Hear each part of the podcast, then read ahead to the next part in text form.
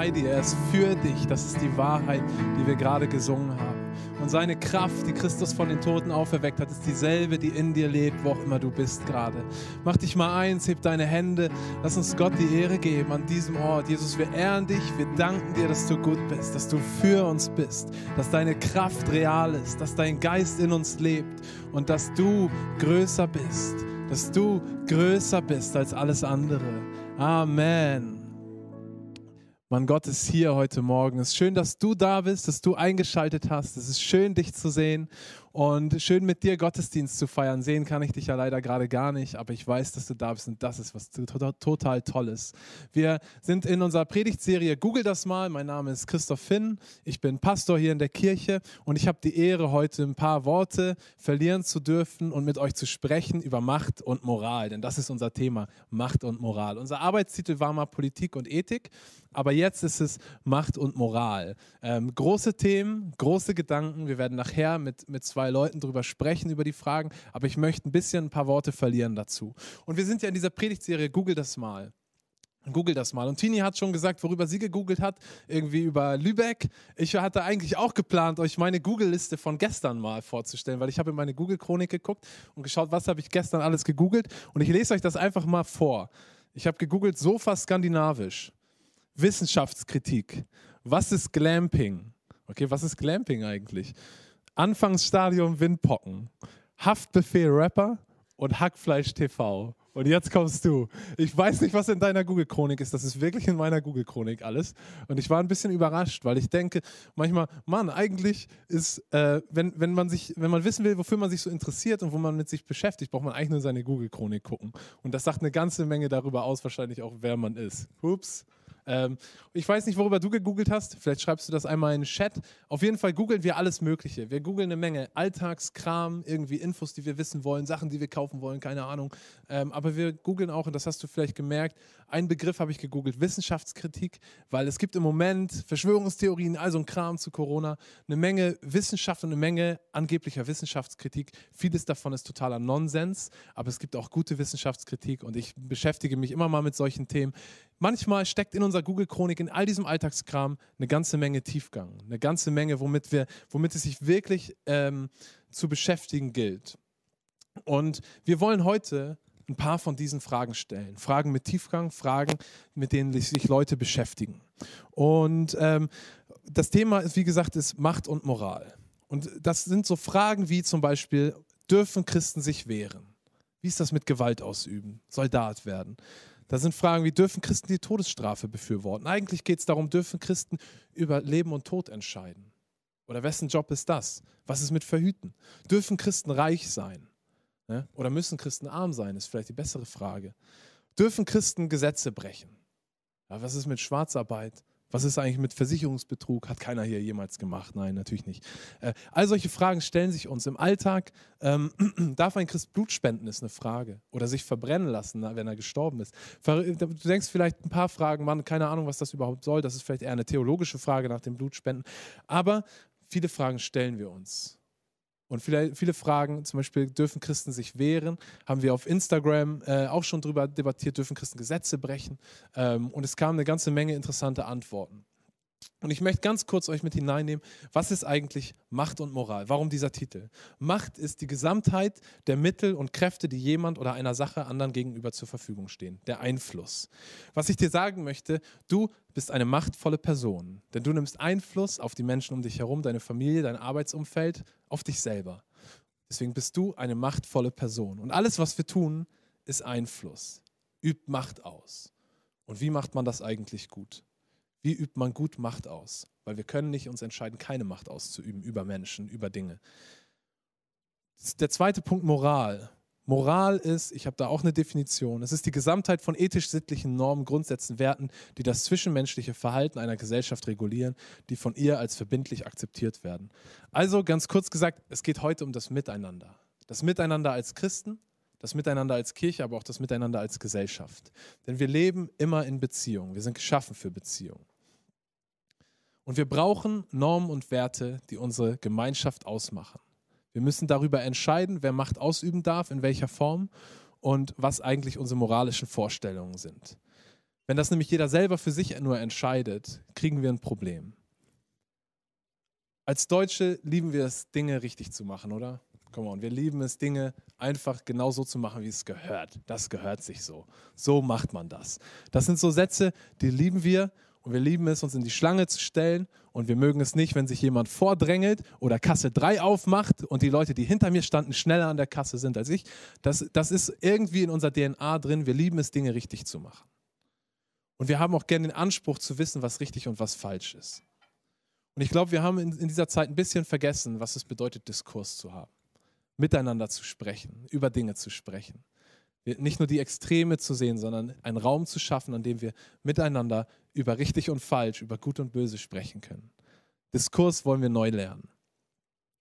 Und wisst ihr auch in dieser Welt, es gibt eine Menge Dinge, die als richtig anerkannt werden.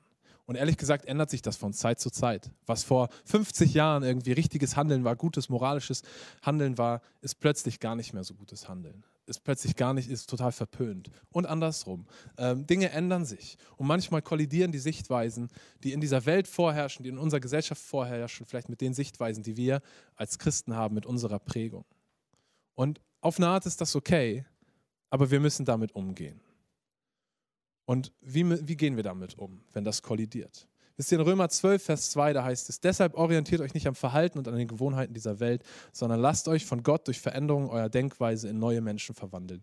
Dann werdet ihr wissen, was Gott von euch will. Es ist das, was gut ist und ihn freut und seinem Willen vollkommen entspricht. Als Christen sind wir herausgefordert, uns verändern zu lassen uns immer wieder verändern zu lassen, unsere Denkweise verändern zu lassen und uns nicht nur anzupassen an das, was gerade Zeitgeist sagt, was gerade vorherrscht, was gerade irgendwie in ist, sondern zu sagen, ich stehe auf einem Fundament, mich von Gott verändern zu lassen. Und auch da gilt es manchmal, sich von Gott verändern zu lassen in den christlichen Überzeugungen, die man vielleicht hatte. Und ich möchte dich mitnehmen, ich möchte ein paar Fragen mal kurz anreißen, ähm, von denen, die auf, auf Google gestellt wurden vor, äh, zuallererst. Ähm, und dann wollen wir in, die, in eine Diskussion gehen mit äh, Michael Jensen, mit Daniel Rink und wollen noch über ein paar äh, Fragen vertieft sprechen und ein paar andere Fragen äh, beantworten oder darüber sprechen und dir die Chance geben, dass du auch im Chat gerne deine eigenen Fragen stellen kannst. Also vielleicht hast du eine Frage, die dich bewegt, dann kannst du die schon mal reinschreiben. Ähm, die, die Moderatoren, die bewahren die bestimmt auf und hauen die nachher nochmal raus. Meine erste Frage ist diese, dürfen Christen sich wehren? Und ehrlich gesagt ist das eine der schwierigsten Fragen, die ich mir vorstellen kann. Dürfen Christen sich wehren? Dürfen Christen Gewalt aus, äh, äh, ausüben? Und das geht schon los bei der Kindererziehung. Wie erziehe ich meine Kinder? Weil die fangen irgendwann an, ob es Mädchen sind oder Jungs. Ich habe drei Mädels und einen Jungen und es ist völlig egal, die fangen irgendwann an auszuprobieren, wie psyche, physische Gewalt, auch psychische, aber physische Gewalt sich auswirkt. Und dann ist auf einmal die Frage, wie erziehen wir unsere Kinder?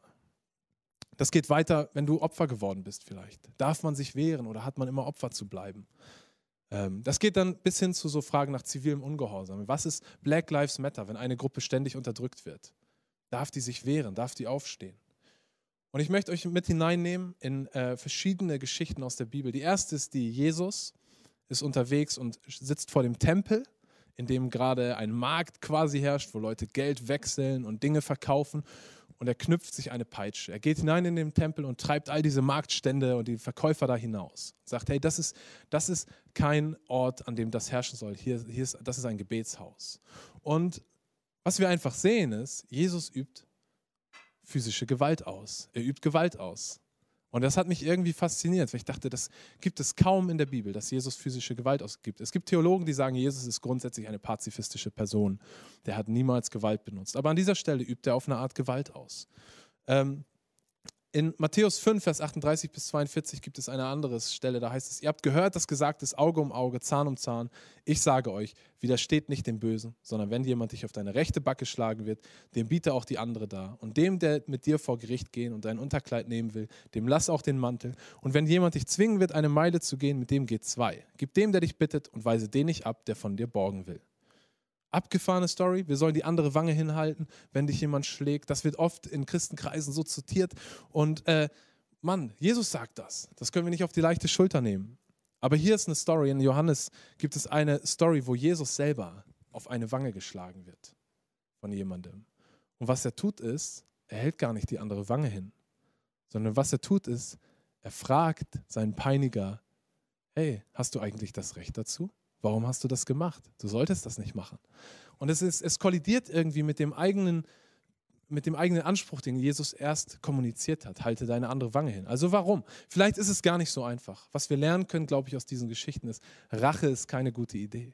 Weil oft geht es bei, bei sich wehren um Rache. Rache zu nehmen, nicht sich zu wehren, sich zu verteidigen, sondern Rache zu nehmen. Und dann glaube ich, ist das keine gute Idee. Und oft, wenn wir in solchen Situationen sind, haben wir zwei Optionen. Wir können fliehen oder wir können angreifen, wir können dagegen gehen. Und ich glaube, dass Jesus uns zeigt, hier ist eine dritte Option. Du kannst in der Situation stehen, du kannst deinem Peiniger ins Gesicht schauen und sagen, das, was du mir angetan hast, ich zeige dir meine andere Wange, ist vergeben. Ist das einfach? Auf keinen Fall. Es ist ultra schwierig. Aber es gibt einen Raum zwischen, zwischen Angriff und Flucht. Und ich glaube, dass Gott uns hilft, in diesem Raum zu leben. In Sprüche 3, Vers 27 heißt es, verweigere keine Wohltat dem, welchem sie zukommt, wenn es in der Macht deiner Hände liegt, sie zu erweisen. Worum geht das eigentlich? Ja, wir sollen Leuten helfen, wenn wir es können. Wir sollen ihnen helfen mit der Kraft unserer Hände, wenn wir es können.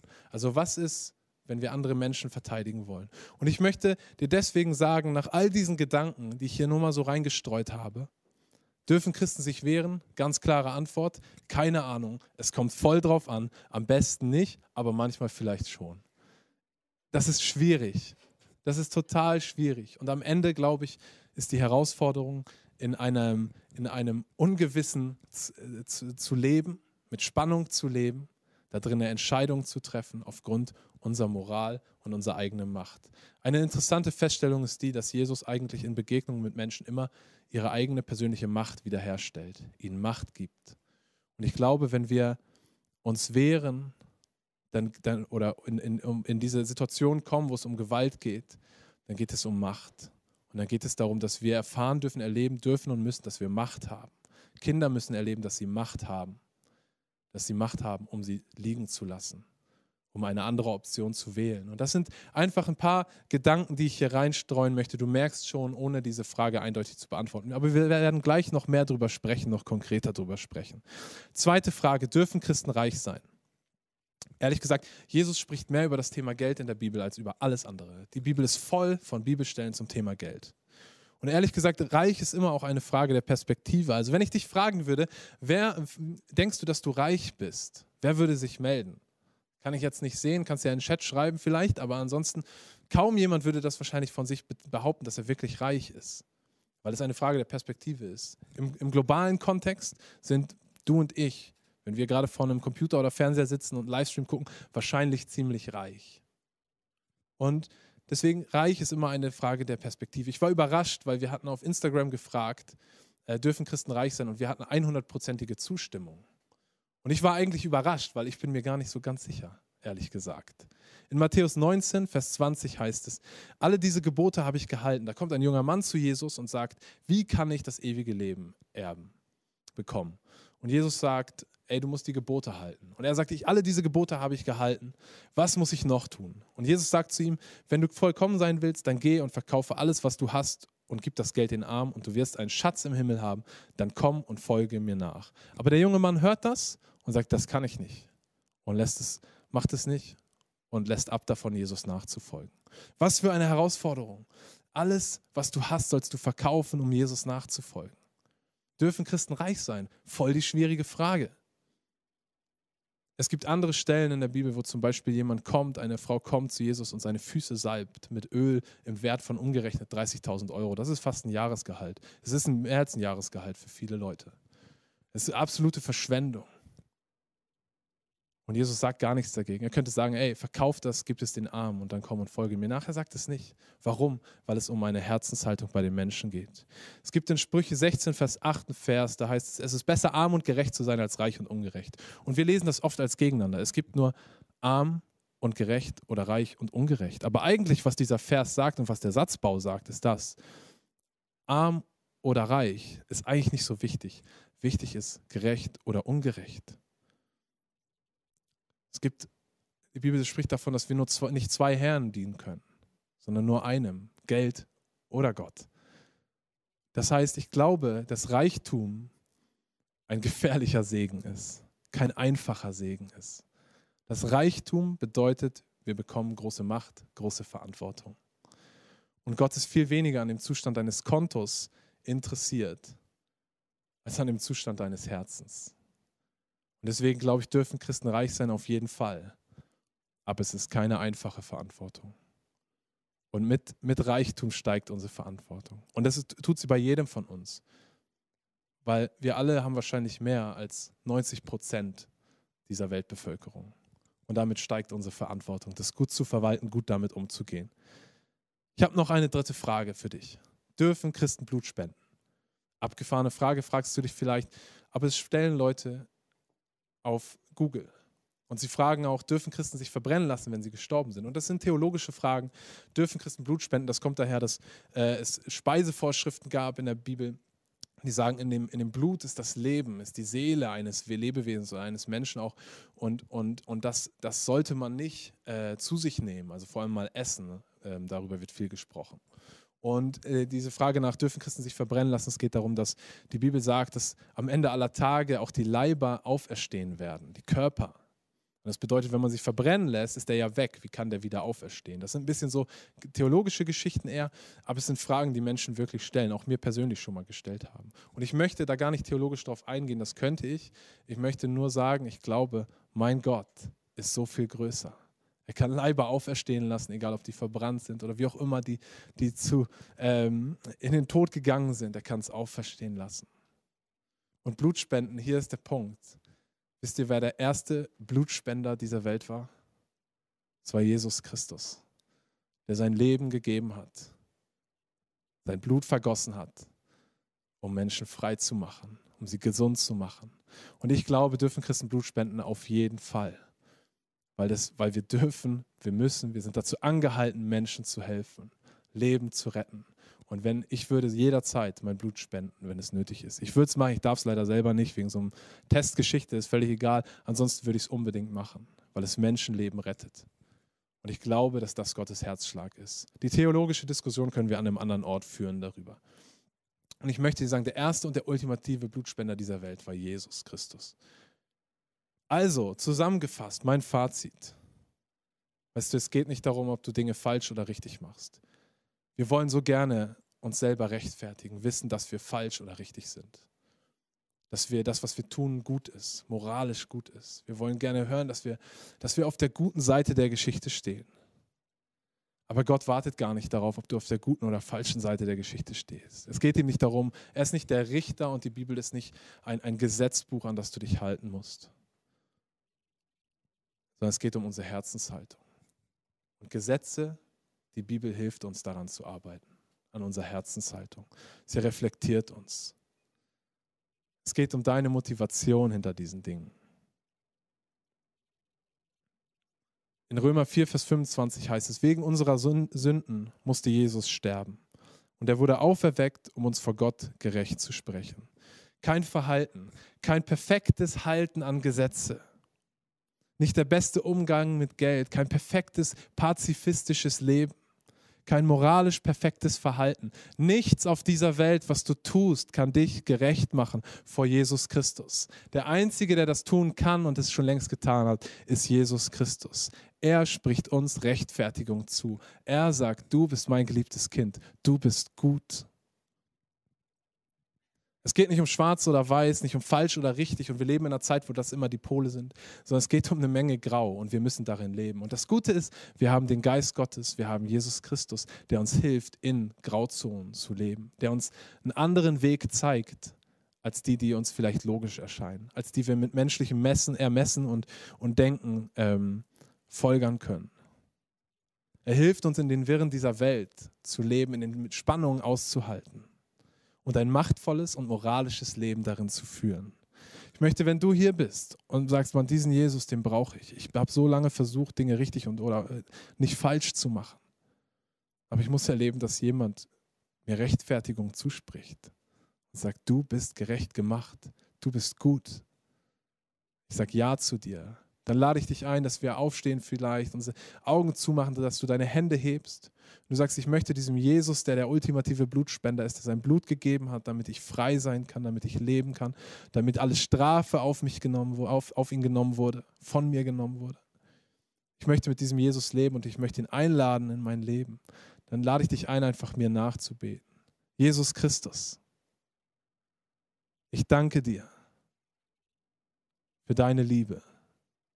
Ich danke dir, dass du dein Blut gespendet hast, damit ich leben darf. Ich bitte dich um Vergebung für alles, wo ich nicht deiner, deiner Idee entsprochen habe. Und ich danke dir für deine Freiheit und deine Vergebung. Ich danke dir, dass ich ein Kind Gottes bin, von diesem Moment an. Und dass du mein Gott bist, bis in alle Ewigkeit. Amen. Hey, wenn du diese Entscheidung das erste Mal getroffen hast, dann lade ich dich ein, füll eine Kontaktkarte aus, sprich mit einem unserer Chat-Hosts, die kommen gerne mit dir ins Gespräch. Das ist die beste Entscheidung der Welt. Ich möchte dir gratulieren. Schön, dass du da bist. Und jetzt übergebe ich an Tini und die wird uns erklären, wie wir hier weitermachen. Wow, was für eine geniale Message. Danke, Pastor Christoph, für die starken Worte zum Thema Macht und Moral. Hey, gib Christoph doch einfach mal einen dicken, fetten Applaus, auch wenn wir das nicht sehen, aber er wird sich freuen. Oder einfach in den Chat-Host irgendwelche Flammen, die Hände zum Himmel, was auch immer. Genau, es war richtig gut. Wir gehen gleich über in unseren Couch Talk, aber bevor wir das tun, möchte ich dich noch einladen, äh, dich in unsere Kirche zu investieren. Das tun wir hier in der Regel mit Herz, Zeit und Geld. Und wenn du es auf dem Herzen hast, uns finanziell zu unterstützen, dann kannst du das ganz einfach tun, per Überweisung oder per PayPal. Das sollte jetzt hier unten eingeblendet werden. Hey, und ich möchte mich bedanken bei jedem, der uns hier finanziell unterstützt. Du machst es möglich, dass das alles hier so zustande kommt. Danke dafür. Du bist, wer du bist.